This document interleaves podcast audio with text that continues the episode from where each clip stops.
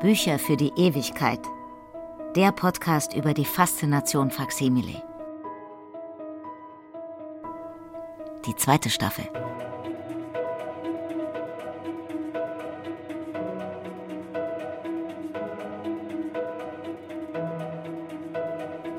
Wladimir war als seinem Gespräch mit Menschen, die schöne Bücher lieben.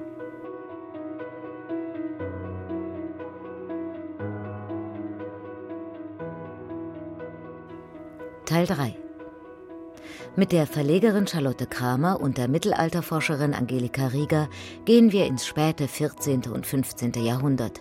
Wir erzählen die Geschichte einer der ersten Feministinnen der Geschichte.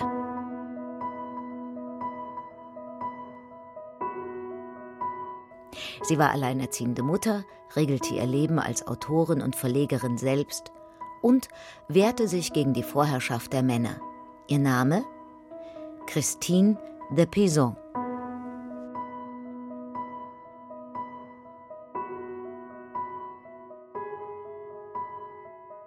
Eine professionelle Autorin, eine der ersten bekannten Frauen überhaupt, die vom Schreiben leben konnte, eine bemerkenswerte Figur. Wir wollen uns etwas ausführlicher darüber unterhalten mit Angelika Rieger. Sie ist äh, Medievistin, also Mittelalterforscherin, gerade mit Schwerpunkt auf der romanischen Philologie und ist in Mainz beheimatet und dort mit uns äh, verbunden in ihrem kleinen Homeoffice. Schönen guten Tag, Frau Rieger. Ja, guten Tag.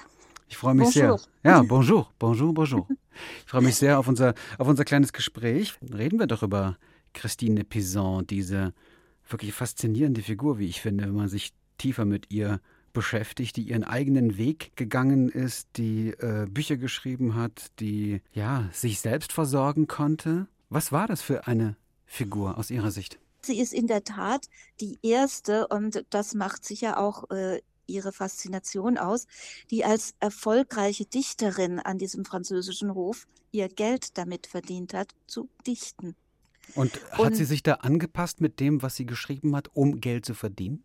Sie müssen sich ja vorstellen, Christine de Pizan äh, hat denkbar schlechte Startbedingungen als äh, Dichterin. Sie ist Ausländerin, sie ist Frau und sie ist Witwe. Als Ausländerin müssen Sie sich vorstellen, in einer Situation wie äh, aktuell Gastarbeiter sind. Sie kam mit ihren Eltern mit vier Jahren nach Frankreich. Sie konnte äh, oder musste sich Aus dann Venedig, am Hof ne? erst neu orientieren. Ja. Mhm. Und sie kam natürlich äh, in einer privilegierten Situation. Sie kam an den Hof und sie kam mit gebildeten Eltern an den Hof. Aber nichtsdestoweniger hatte sie diese Nachteile, und äh, sie hat dann eigentlich auch erst in einer für sie existenziell bedrohlichen Situation angefangen zu dichten, nämlich als ihr Vater verstarb und die Familie schutzlos ließ und ihr Mann dann auch noch früh verstarb. Und äh, in dem Moment hat sie sich dann als Unternehmerin profiliert. Es war nämlich nicht so, dass sie zuerst Dichterin werden wollte, sondern sie musste sich selbst, ihre Kinder und beide Familienclans, also väterlicherseits und seitens des Ehemanns mit Mutter und Nichte und Kindern ernähren. Und was sie gelernt hatte, äh, das war Schreiben. Und sie hat sich auf dieses Schreiben besonnen und äh, damit auch erfolgreich dann gearbeitet. Ja, das heißt also, sie hat sich selber versorgt, auch notgedrungen. Und sie hat es dann auch getan und das wurde ihr auch gelassen. Ich meine, wir reden ja immer noch äh, über das frühe 15. Jahrhundert, wo Frauen ja zumindest äh, wenige bürgerliche Rechte äh, hatten. Also, äh, und ja, eigentlich als jemand angesehen waren, so sehe ich es zumindest, vielleicht habe ich auch ein falsches Bild, der nicht unbedingt für sein Auskommen, zumindest nicht in diesen Schichten, selber arbeiten musste. Also wurde das ganz normal anerkannt von Ihrer Umgebung? Wir sind in einer privilegierten höfischen Umgebung, wie ich schon sagte, und äh, da ist die Kulturförderung eine ganz wichtige Aufgabe der Herrschenden, insbesondere auch der weiblichen Familienmitglieder eines Adelshauses oder eines Königshauses. Und äh, dass dann da eine Hofdichterin akzeptiert wurde, ist weniger problematisch also die hat man ja gebraucht. Ne? Jedes Mal, wenn einer Geburtstag mhm. hatte oder geheiratet hat, dann musste ja so ein Gelegenheitsdicht verfasst, Gedicht verfasst werden. Und ob das aus der Feder einer Frau oder eines Dichters kam, das war weniger wichtig, als dass die Leute liefern konnten. Und Christine de Pizan konnte liefern. Sie hat ja unglaublich viel gedichtet und unglaublich viel geschrieben. Und am Anfang tatsächlich hauptsächlich so, so Gelegenheitslyrik. Und erst dann hat sie sich weiterentwickelt. Man kann also in ihrer Laufbahn diese Etappen zur selbstständigen und selbstbewussten Dichterin äh, tatsächlich nachverfolgen bekannt sind eigentlich immer die späteren, der erfolgreichen äh, Dichterin. Aber äh, sie hat angefangen mit höfischer Lyrik, wie ich sagte, Gelegenheitslyrik. Sie hat dann didaktische Dichtungen, also Lehrdichtungen für junge Adlige verfasst, das Ganze immer noch in Versen. Äh, sie hat sich dann angefangen zu profilieren im Rosenromanstreit, in dem sie eben die äh, Rolle der Frauen verteidigt hat und sich gegen die misogyne Lyrik und Literatur gestellt hat. Und äh, sie hat sich dann definitiv mit den eigenen großen Werken, die dann wieder jeder kennt, wie zum Beispiel der Stadt der Frauen, dann etabliert als Künstlerin und Dichterin. Aber der Weg war lang und schwer. Das war nicht so, dass sie von Anfang an die großartige, erfolgreiche, schreibende Frau war. Ne? Sie war die Sklavin des Hofes und musste liefern und äh, da sie das erfolgreich getan hat, aufgrund ihres äh, Fleißes, hat sie sich dann emanzipieren können. Und da ließ man sie auch, ja? Das wurde auch nicht zensiert also über die Rolle der Zensur äh, im äh, Mittelalter und in der frühen Renaissance. Man kann hier schon von der Frührenaissance sprechen. Sie kam ja aus Italien. Also da sind wir eigentlich schon im Renaissance-Bereich. Da äh, wollen wir nicht sprechen. Im Prinzip wurde nichts zensiert, was sie an Handschriften vorgelegt hat. Sie hat zwei Schreiber beschäftigt, zwei Kopisten beschäftigt. Äh, sie hat die äh, Bildprogramme ihrer Handschriften selbst bestimmt. Aber sie war natürlich trotzdem abhängig. Das heißt, äh, sie, wir können sicher von einer Form der Selbstzensur sprechen. Sie hat sicher ihr Leben lang vermieden, zu weit zu gehen in ihren Äußerungen. Hm. Denn das sie musste immer noch, noch äh, ihren, es ging auch um den Ruf, oder? Zu weit durfte man da nicht gehen, aber sie hat ja offenbar einen, eine, einen Streit ausgelöst, den haben Sie, haben sie vorhin erwähnt, wo es äh, ja, um Frauenfeind. Ja, ja, was war das für ein Streit? Ja, äh, der Rosenroman ist einer der meistgelesenen Romane dieser Zeit und äh, Jean de Main und sein Umfeld äh, vertraten auch eine sehr traditionelle Frauenrolle.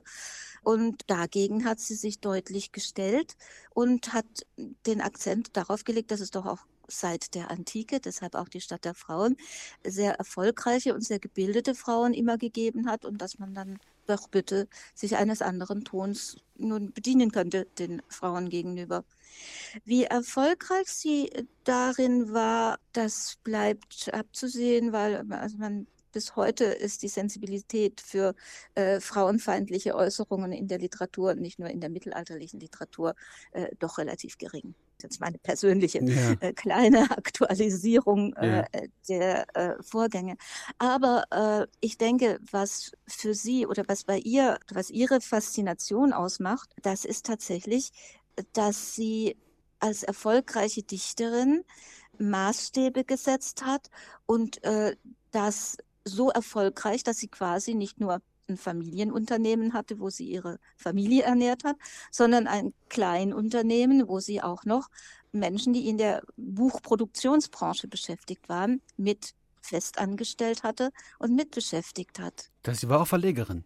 Kann man das so ja, sagen? Kann man das, das so bezeichnen? Ein, Vielleicht der falsche Ausdruck, ne? Hm. Sehr moderner Begriff, weil sie ja. hat ja nur ihre eigenen Werke letztlich duplizieren lassen und verbreitet. Ne? Sie hat ja nicht das Interesse dran, auch andere. Also Eigen, Eigenverlag würde man vielleicht heutzutage sagen, ne? Ja, aber dafür war sie zu erfolgreich und hat zu gut verdient damit. Hm.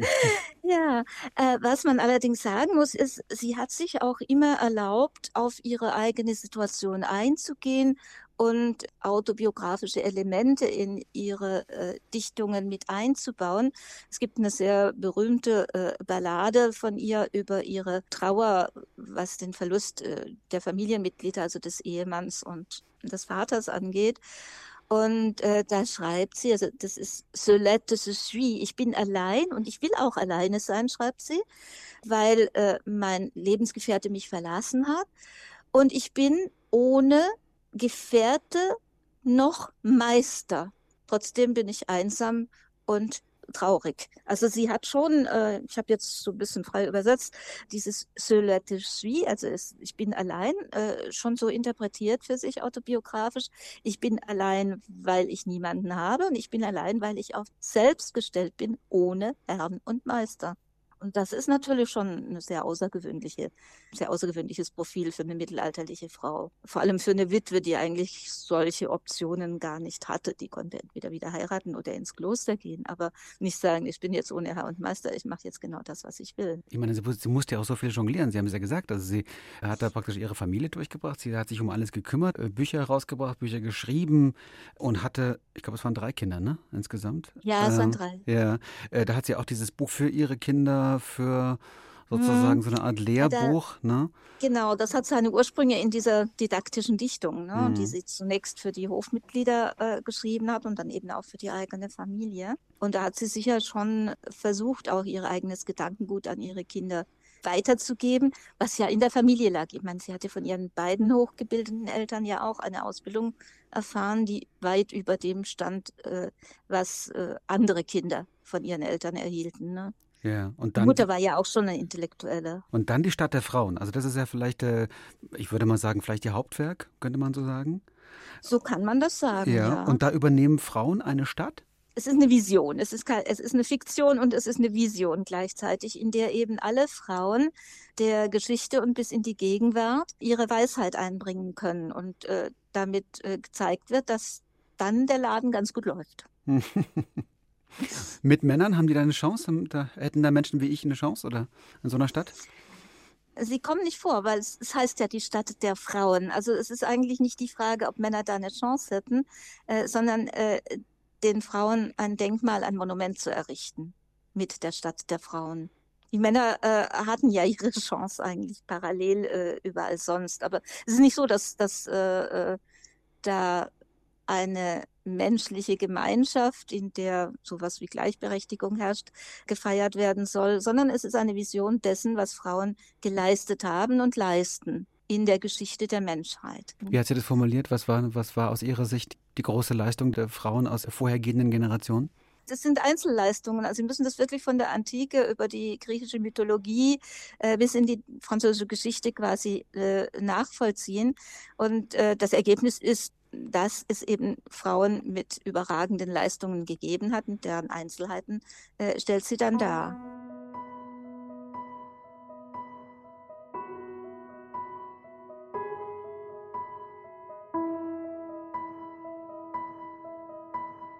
Da fragt man sich durch, wie ist das damals wahrgenommen worden, gerade von weiblichen Lesern, gerade von, von Frauen. Hat sie da was ausgelöst? Was sie ausgelöst hat, ist einen unglaublichen Hype äh, in der feministischen Literaturwissenschaft und in der Frauenforschung, der Genderforschung insgesamt. Da ist sie seit den 70ern, also seit der Entstehung der feministischen Literaturwissenschaft, ganz schwer im Fokus. Also 550 Jahre später. es gibt unheimlich viel Forschungsliteratur über sie. Es gibt auch hervorragende Spezialistinnen, auch in Deutschland, so dass man doch jetzt einigermaßen über Christine de Pizan und ihr Werk und den Inhalt ihres Werkes Bescheid weiß. Was nicht bedeutet, dass man selber noch ganz viel darin entdecken kann, wenn man sich auf die Lektüre begibt. Aber taugt sie denn als feministisches Vorbild auch für heute? Wir reden ja immer noch vom hm. frühen 15. Jahrhundert, aber unter dem Kontext, in dem sie da damals gelebt hat, unter den besonders schweren Bedingungen, unter denen sie gelebt hat und trotzdem so erfolgreich war, wo sie natürlich auch aus privilegierten Umständen kam, sicher, klar, aber dennoch hat sie, ist sie ihren Weg gegangen. Also ich stehe davor, muss ich sagen, und bin völlig verdutzt von dieser Biografie und von dieser Kraft, von diesem Ton auch. Ich habe nochmal reingelesen bei der Stadt der Frauen, also er hat extra nochmal vorgelegt, so ein kleines Zitat hier, diejenigen, die Frauen aus Missgunst verleumdet haben, sind Kleingeister, die zahlreichen ihnen an Klugheit und Vornehmheit überlegenen Frauen begegnend sind. Sie, also, da meint sie sicherlich die Männer, reagierten darauf mit Schmerz und Unwillen und so hat hm. ihre große Missgunst sie dazu bewogen, allen Frauen übels nachzusagen. Und das bereits im frühen 15. Jahrhundert. Kann man da stolz auf sowas sein? Aber sicher doch. Also das ist ja auch die Quintessenz letztlich aus dem erfolgreich bestandenen Rosenromanstreit, wo sie ja auch schon gesagt hat, äh, dass eben den Frauen nicht so übel mitgespielt werden darf, weder in der Literatur noch im wirklichen Leben. Und daraufhin ist ja die Stadt der Frauen dann auch aufbauend entstanden. Und ja, das ist die Quintessenz, denke ich, ihrer Überzeugungen. Für damalige Zeiten sicher ein moderner Gedanke aber keiner, der so ganz, ja, es hat über alle Zeiten hinweg Frauen gegeben.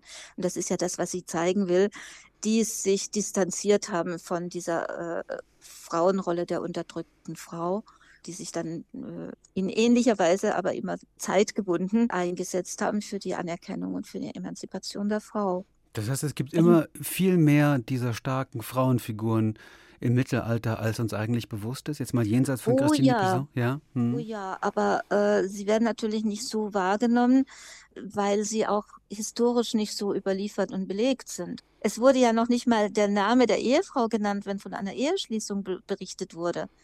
Wie hm. soll denn der Name der Dichterin dann äh, Eintritt in eine höchst kostbare Handschrift finden? Also Frauen wurden nicht so wahrgenommen wie Männer und dadurch sind auch ganz viele durch die Maschen geschlüpft der Wahrnehmung und das bis ins 19., ja bis ins 20. Jahrhundert. Und im Augenblick fängt man erst an, äh, über die mittelalterlichen Dichterinnen nachzudenken und erst, und das ist ein Verdienst der feministischen Literaturwissenschaft, erst im 20., 21. Jahrhundert hat man angefangen, deren Spuren nachzugehen. Und so entdeckt man auch tatsächlich die eine oder andere unerkannte äh, Frauenstimme in der Literatur.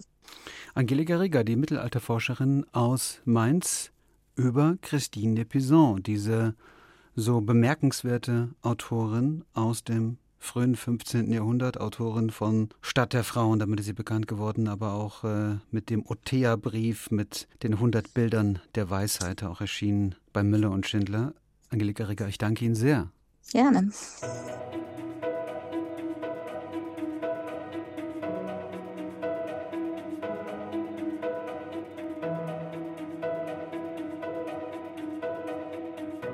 Christine de Pizan also in unserem Podcast. Beeindruckende Figur. Über sie haben wir schon gesprochen mit der Historikerin Angelika Rieger und wollen jetzt ein bisschen genauer uns anschauen, was es eigentlich mit der Edition im Verlag Müller und Schindler auf sich hat, mit den 100 Bildern der Weisheit. Charlotte Kramer ist wieder da, die Leiterin von Müller und Schindler und vom Faximile Verlag. Schönen guten Tag, Frau Kramer.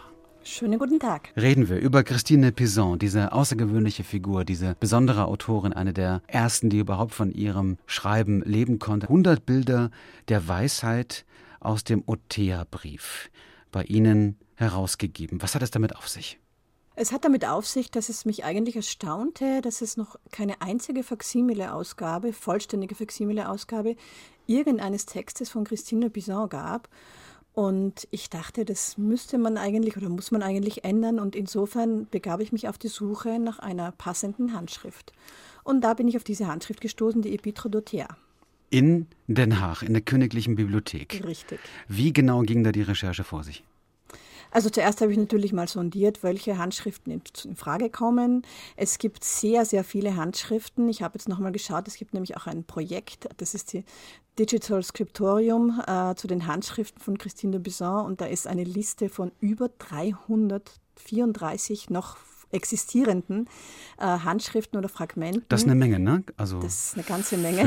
Für, für, also das ist nicht immer so die Arbeitsgrundlage für Sie, ne? Nein, nicht Aha, unbedingt. Ja. Zeigt aber natürlich auch, wie bedeutend ihre Texte wirklich waren. Äh, sie wurden ja auch in alle Sprachen übersetzt und ähm, über viele, viele Jahre hindurch waren sie äh, populär und derart bedeutend, dass eben diese Texte noch bis zu uns überliefert worden sind. Das ist ja nur das, was wir jetzt noch als erhaltene Handschriften und erhaltene Texte haben. Das, ist, das heißt, es ist wahrscheinlich ein kleiner Teil von dem, was wirklich zirkulierte. Und dann sind Sie auf diese 100 Bilder der Weisheit gestoßen. Was hat Sie an denen so fasziniert? Die 100 Bilder der Weisheit haben mich insofern natürlich fasziniert, weil dieser Text einer der am reichsten bebilderten Texte ist, was äh, eigentlich die Grundlage oder die, die Form des Textes mit sich bringt. Es geht ja ein bisschen um einen Fürstenspiegel, das heißt um ein Lehrbuch äh, für einen Prinzen. Und der wurde natürlich dementsprechend reich illustriert. Mhm. 100 Geschichten, 100 ähm, Ratschläge, wie sich denn ein Prinz oder ein Adeliger zu verhalten hatte. Und damit das Ganze ein bisschen, ja, wie soll ich sagen, vermutlich leichter oder zugänglicher gemacht wird, wurden eben diese Histoires alle illustriert. Und das sind einzelne Blätter mit jeweils einzelnen Geschichten und einzelnen Mythen. Was sind das für, für Geschichten? Also es sind 100, insgesamt sind es 100 Geschichten. Der Ursprung dieses Textes ist ja folgender. Die Göttin der Weisheit, die, also imaginäre Göttin der Weisheit, Othea, schreibt Briefe an den trojanischen Helden Hektor. Und in diesen 100 Briefen gibt sie ihm Ratschläge, wie sich so ein Prinz zu verhalten hat, was denn moralisch äh, vertretbar oder nicht vertretbar ist. Und diese Texte werden dann jeweils am Anfang, äh, kurz wird die Geschichte erklärt, dann gibt es eine Glosse und eine Allegorie dazu. Das ist bei allen 100 Geschichten gleich. Und ein kleines Bildchen, das so ein bisschen das Resümee oder Fazit der Geschichte nochmal wiedergeben soll vor allem personifizierte Tugenden mehr oder weniger, die da, da gezeigt werden. Und anhand dieser Geschichten wird eben dann erklärt, wie nach christlicher Moral natürlich sich ein korrekter, ordentlicher und moralisch äh, einwandfreier Herrscher zu benehmen hätte. Was sind das so für Botschaften? Naja, es geht vor allem darum, äh, dass man nicht über das Maß hinausschießt, dass man sich auch selber richtig einschätzt, ähm, dass man die richtigen Tugenden, also auch was jetzt Kampf, Moral, Ehre ähm, und auch was die Liebe betrifft, natürlich äh, sind Ratschläge drinnen. Und es gibt, also es gibt so, es ist so variantenreich äh, der Stoff, dass wirklich alle Themenbereiche eigentlich abgedeckt sind in diesem Buch und eben auch zu sehen ist, worauf es dann wirklich auch ankam. Ja, was war denn wirklich so wichtig? Wie wurde denn definiert ein christlich, moralisch einwandfrei agierender Adeliger oder Prinz oder Herrscher, wie er sich zu verhalten hatte. Sie haben die Blätter ja vor sich. Ja. Äh, das sind, glaube ich, gar nicht mal unbedingt 100, ne? Es sind 96. In äh, unserem Fall sind es genau, sind Wo jetzt, sind die anderen äh, vier? das weiß keiner so genau. Ich habe jetzt auch noch mal genau recherchiert, welche zwei Miniaturen denn tatsächlich fehlen. Es ist ja so, es gibt insgesamt zehn Handschriften, die das komplette Bildprogramm, also sprich zu den 100 Histoire, auch 100 Illustrationen haben. Zu dieser gehört auch unsere Handschrift und deswegen habe ich sie eigentlich auch ausgesucht. Und auch aufgrund der Tatsache, dass diese unglaubliche, farbkräftige Bildwelt, die eigentlich einzigartig ist, mich so dermaßen beeindruckt hat. Es ist nämlich so, diese Bilder sind sehr farbkräftig ausgeführt, aber trotzdem sind sie immer reduziert auf das Wesentliche. Das heißt, es ist eigentlich immer so eine Art Essenz der dargestellten oder der beschriebenen Geschichte in der Miniatur zu sehen. Das macht sie einzigartig, meines mhm. Erachtens. Und ähm, die zwei Histoires, die fehlen. Ah, vier sind, fehlen, oder? Nach meiner Rechnung. Nein, es fehlen, fehlen zwei. Ah, okay, weil, weil 96 Blatt herausgegeben sind bei Ihnen, ne? Ja, weil die Histoires äh, unterschiedlich lang sind. Ah, das heißt, okay. insofern ist der Text manchmal länger, manchmal kürzer. Und deswegen ist natürlich die, okay. die Seitenverteilung nicht exakt jetzt. Also hat alles seine Ordnung Seiten. hier, wenn 96 Blatt angekündigt werden von Müller und Schindler. Das ist, das ist korrekt. Ja.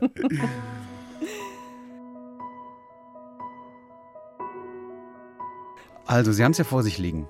Ja. Äh, wollen Sie vielleicht mal irgendwie zwei, drei Blätter rausnehmen, die Ihnen besonders ans Herz gewachsen sind? Äh, naja, das erste. Wie ist das denn aufgemacht überhaupt? Vielleicht beschreiben Sie es kurz.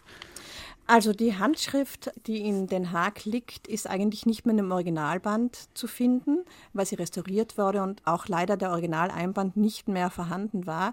Es gab nur einen kurzen Katalogeintrag, der sich bezog auf eine blaue, auf eine blaue Seide und dementsprechend haben wir auch einen blauen Seideneinband gemacht. Es gab dann auch noch eine Variante mit einem Ledereinband, aber eigentlich ist die blaue Seide der Originaleinband. Dann haben sie dieses kleine Büchlein, das ähm, ganz, ja, wie soll ich sagen, also handlich äh, von der Größe her mhm. zu sehen, gut zu lesen eigentlich, auch vom Text her und mit diesen wunderbaren, ja, kraftvoll anmutenden Miniaturen, die eine besondere Farbigkeit eben auch haben, spezielle Blautöne, Orangetöne, Grüntöne, auch die, mm, aus, der Ausdruck der Gesichter ist besonders spannend. Was auch ganz toll in dieser Handschrift ist, ist die Bekleidung, vor allem die Kopfbekleidung der Frauen, die unglaublich fantasiereich und variantenreich ist. Nicht nur an der Mode der Zeit orientiert, sondern auch teilweise eben äh, völlig fantastisch ja, ausgeführt, weil man so ein bisschen, es gibt dann so eine Art Turban, Kopfbedeckung, dann gibt es eben ganz oft diese Burgunderhaube zu sehen bei den Frauen Und es ist einfach ja so ein facettenreiches Buch. Äh, wir finden zum Beispiel dann, wenn Sie da durchblättern, finden Sie eben Geschichten wie Pyramus und Dispe, also lauter solche Klassiker, die wir natürlich auch kennen. Sie finden Venus ähm, drinnen. Ah, das Sie Stichwort finden, Liebe haben wir da wieder, ne? von dem Sie vorhin Genau. gesprochen haben. Ja, genau. Was ist denn die Botschaft mit der, mit der Liebe, wenn sozusagen eine Göttin der Weisheit, ne? Äh, Mhm, Othea, so habe ich es so, so hab verstanden. Weiß nicht, ob Genau. das sozusagen Christine Pison sich damit selbst gemeint hat, weiß man nicht genau. Könnte sein. Oder? Vermutlich nicht. Nein, vermutlich, nicht. Nein. Weil sie ja auch, das ja auch diese Blätter für ihre Kinder, glaube ich, auch mit angefertigt hat. Ne? Wenn sie da einem 15-jährigen Mhm. Helden das widmet, könnte das auch so ein Erziehungsheft gewesen sein, oder? Es ist ohnehin ein Erziehungsheft, Mhm. Ja. äh, als Erziehungsheft gedacht gewesen. Und es ist natürlich auch äh, interessant zu sehen, dass die Übereinstimmung mit ihrem Sohn, der zu diesem Zeitpunkt, ja, ich glaube 15 müsste gewesen sein, ja, Würde passen, ja. äh, Mhm. da, wo der Text entstanden ist, dass natürlich auch das gut gepasst hätte, ja, ihm ein bisschen davon vorzulesen. ja. Was ist denn die Botschaft bei der, bei der Venus zum Beispiel, bei der Liebe? Äh, naja, natürlich ist die Grundbotschaft immer dieselbe, ja. Also äh, nicht blind in die Liebe hineinzulaufen, sondern ein bisschen mit Vorsicht und auch mit, wie soll ich sagen, kein falscher Stolz, keine, sich nichts vormachen zu lassen, auch ein bisschen ja, der Kampf, das mutet ein bisschen zu dem Rosenroman auch an. Da, da, da sind ja auch gewisse Reminiszenzen zu finden, obwohl sie ganz stark gegen den Rosenroman eigentlich, weil er sehr frauenfeindlich ausgelegt war, auch geschrieben hat. Da gibt es eigene Texte dazu äh, oder eine lange Diskussion eben, äh, die sie gegen den, den Inhalt des Rosenromans ähm, auch verfasst hatte. Aber es ist schon ein bisschen eben diese Quintessenz, immer alles so ein bisschen mäßig, kontrolliert und aber auch ehrlich und offenherzig zu Also nicht übertreiben mit der Passion. Genau. Ja, genau. aber sie hat hier, ich habe das Blatt mal vor mich äh, gelegt hier, Blatt Nummer 7 ist es, Histoire Nummer 7, Venus. Da hat eine Dame äh, Mhm. mit, diesem, mit dieser Kopfbedeckung, die Sie vorhin, glaube ich, schon beschrieben haben, so fast so Tur- turbanartig. Ja, ne? genau, genau. Äh, so ein ro roter Turban, sage ich mal. Äh, und dann hat sie ein langes, ich würde sagen, goldfarbenes Kleid, was so leicht gerafft ist und in der Hm. Gelb, rechten Hand, ja. oder ich, ich, ich sage jetzt mal Gold, ich mache jetzt mal Gold raus, hat ein äh, rotes Herz in der rechten Hand. Und die Herren unter ihr, die alle so ein bisschen ungläubig gucken, haben auch jeweils Herzen in der Hand. Ne? Das sind gleich mehrere. Genau, genau. Mhm. Das ist eben so ein bisschen, also sie sitzt mit dieser klassischen Bekleidung, die sich eigentlich auch durch die ganze Handschrift bei den Damen durchzieht, dieses Gürtelkleid mit diesem V-Ausschnitt, ja, wo äh, oben dieser Gürtel ganz knapp unter der Brust sozusagen Mhm. Ein sehr tiefer Ausschnitt, sage ich mal. Ja, ja. entspricht der Mode der Zeit, Mhm. wo dieses klassische äh, Bekleidung eigentlich in der ganzen Handschrift zu finden und die Herren bringen ihr sozusagen alle ihr Herz entgegen. Gleich mehrere. Das ist gar nicht Gleich so einfach, mehrere, sich dazu, sich da zu entscheiden. Haben Sie vielleicht noch ein anderes Blatt, was Ihnen, was Ihnen auch noch wichtig ist, wo Sie sagen, das ist wirklich bemerkenswert. Also, das ist auch vielleicht sogar schwer zu deuten oder es hat noch ein Geheimnis, was Sie gerne noch knacken wollen. Ja, also was ich ganz spannend finde, ist natürlich die Geschichte äh, mit Tamiris. Die suche ich jetzt auch gleich nochmal Mhm. raus. Die Blätter sind lose oder, oder geheftet bei Ihnen? Die sind alle geheftet. Die sind geheftet. Die sind alle Mhm. geheftet, ja, ja, ja. Das heißt, man blättert richtig. Genau.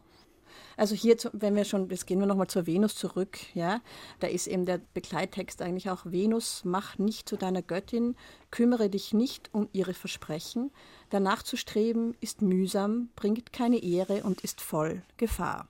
Also das ist das, was wir eben vorher schon erwähnt hätten, ja, äh, sich blind sozusagen dem Liebeswahn hinzugeben, äh, bringt nur Gefahr und Verdruss mit sich und ist insofern nicht sehr ratsam. Aber das war jetzt schon die deutsche Übersetzung, ne, die Sie gelesen haben. Das ist die Denn, deutsche ja, Übersetzung. Denn geschrieben hat sie ja, geschrieben hat sie auf Französisch, ne? Genau, genau. ja. So, dann gehen wir mal zu Tomiris. Das ist das Blatt 53 Verso. Und da kommt ein bisschen was durch, was ich natürlich besonders interessant finde. Denn da schreibt sie in dem Text oben, verachte Tamiris nicht, nur weil sie eine Frau ist und denke an die Stelle, an der Cyrus gefangen wurde. Er bezahlte seine Geringschätzung teuer, nämlich mit dem Leben. Ja. Äh, Und insofern, da bringt sie dann schon ganz klar zum Ausdruck, dass sie eigentlich, und das wendet sich so ein bisschen gegen Boccaccios Text, ähm, da gibt's ein, es gibt eine sehr berühmte Handschrift oder einen sehr berühmten Text von Boccaccio, der Cladis Molieribus, der aber ganz klar in einer sehr christlich, sehr christlich ähm, ausgedeuteten Form, was natürlich auch bei Christine Bisson der Fall ist, aber doch sehr frauenfeindlich auch durchaus manchmal Geschichten berühmter Frauen zusammenfasst. Und dieser, dieser kleine ja, Hinweis auf äh, Tamiris zum Beispiel ist schon auch gedacht, eben, dass sie nicht zu unterschätzen seien, die Frauen, und dass sie schon auch stark und eigenständig und eben nicht nur dem christlichen Tugendbild nach zu bewerten wären. Das hat sie auch gezeigt in ihrem Leben, ne? wie sie da wirklich eigenständig ihr Leben organisiert hat, sich selbst finanziert hat. Genau. Und wir reden ja da vom späten 14., frühen 15. Jahrhundert. Genau. Äh, überhaupt keine Selbstverständlichkeit. Eine alleinerziehende, erfolgreiche mhm. Unternehmerin hat sie sich ja auch jahrelang erkämpft, ja, weil mhm. nach dem mhm. Tod ihres Mannes hatte sie ja durchaus ihre Schwierigkeiten, überhaupt äh, wirtschaftlich sich über Wasser halten zu können und ihre Familie ähm, ernähren zu können. Aber sie hat es ausgefochten, diesen Kampf, und ja. hat sich da wirklich auch behaupten können. Also so kann man es eben auch als fast schon feministisches Manifest ansehen, ne? diese 100 Bilder der Weisheit, oder? Also, ein bisschen, ein bisschen. Ist vielleicht der Blick von heute, aber dennoch. Ähm, Gut, als, als feministisches Manifest wird, mm. wurde oder wird ja eher eigentlich dann die Cité de Dame mm. äh, gedeutet, wo das nochmal viel ja. markanter zum ja. Ausdruck kommt. Aber vielleicht eben ein Weg, sehr optisch und sehr opulent, äh, sich diesem Werk von Christine Pizan zu widmen, in diesen 100 Bildern der Weisheit. Vielleicht noch ein Wort zu der Königlichen Bibliothek der Niederlande, dort wo Sie waren in Den Haag und mhm. sich das Ganze im mhm. Original mhm. angeschaut haben. Wie aufwendig war denn in diesem Fall die Produktion dieser Edition, dieses Faximiles im Vergleich zu anderen? Die Produktion dieses Faximiles war sehr aufwendig, vor allem auch wegen dieser speziellen Farbgebungen, die in den äh, Miniaturen zu finden sind, weil das nicht ganz einfache Farben sind, äh, die man dann korrekt wiedergeben muss in der Faximile-Ausgabe. Insofern hatten wir schon eine Menge äh, Farbvergleiche vor Ort. Ähm, ich denke, wir waren vier oder fünfmal sicher dort, um uns die Miniaturen alle nochmal anzuschauen und auf ihre Korrektheit zu überprüfen. Das war sicher eine große Herausforderung bei dieser Handschrift. Und dann kam natürlich noch dazu der nicht vorhandene Einband, wo wir auch lange überlegt haben, was machen wir jetzt mhm. eigentlich. Den, wo sie dann irgendwann entscheiden mussten, ne? Genau. Für einen bestimmten Stoff oder für eine bestimmte, mhm. für eine bestimmte Farbe. Und nach welchen Kriterien fallen dann, fallen dann solche Entscheidungen? Wenn Sie keine klare Vorlage haben? Naja, entweder sucht man eben einen zeitgenössischen Einband, der passend wäre zu dieser Handschrift, oder wenn es eben noch irgendwelche Hinweise gibt auf den ursprünglichen Einband, dann versucht man dann doch diesen auch wiederzugeben. Mhm. Und jetzt kommt äh, die bittere Pille. Das ist nicht mehr lieferbar. Das ist richtig. Es ist Gott sei Dank und erfreulicherweise nicht mehr lieferbar, denn das bedeutet, dass doch auch anerkannt wurde die Bedeutung dieser großartigen Frauengestalt. 990 Exemplare steht hier bei mir. Alle, ja. alle verkauft. Nein, nicht alle. Also eins liegt ja vor Ihnen. Und das dann, ist leider nur das Archivexemplar. Also, ja. Das kann ich nicht mal mehr verkaufen. das ist das, das Letzte, was sozusagen für Sie greifbar ist im Moment. Ja? Okay. Ja. Genau, so mhm. ungefähr. Gut, das ist natürlich äh, auch wiederum schön, dass sich das eben gut verkauft und dass es mhm. offenbar auch ein Erfolgsprojekt ist.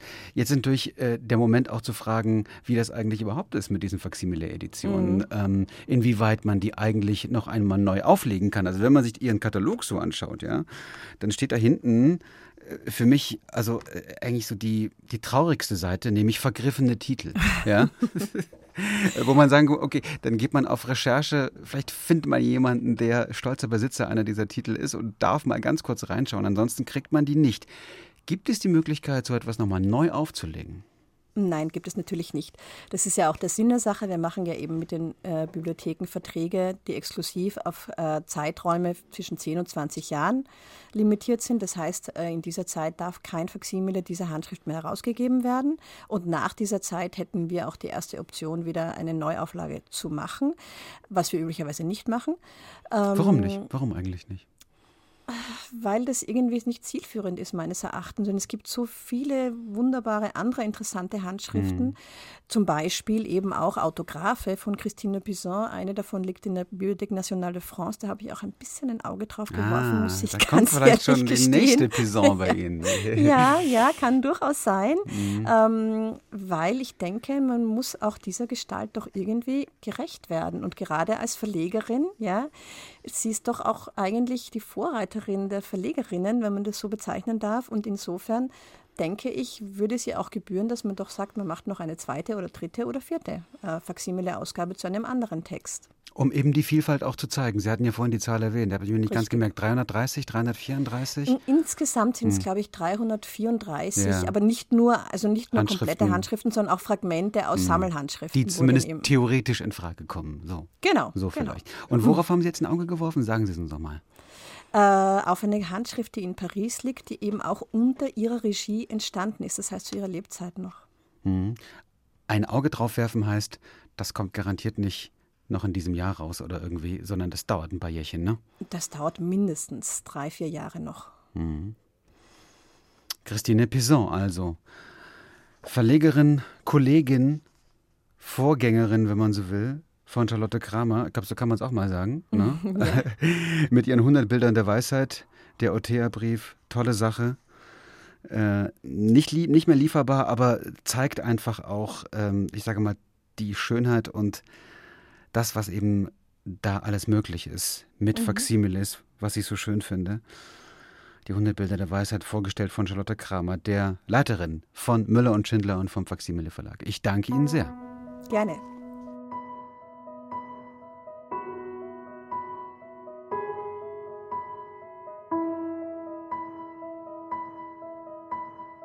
Bücher für die Ewigkeit.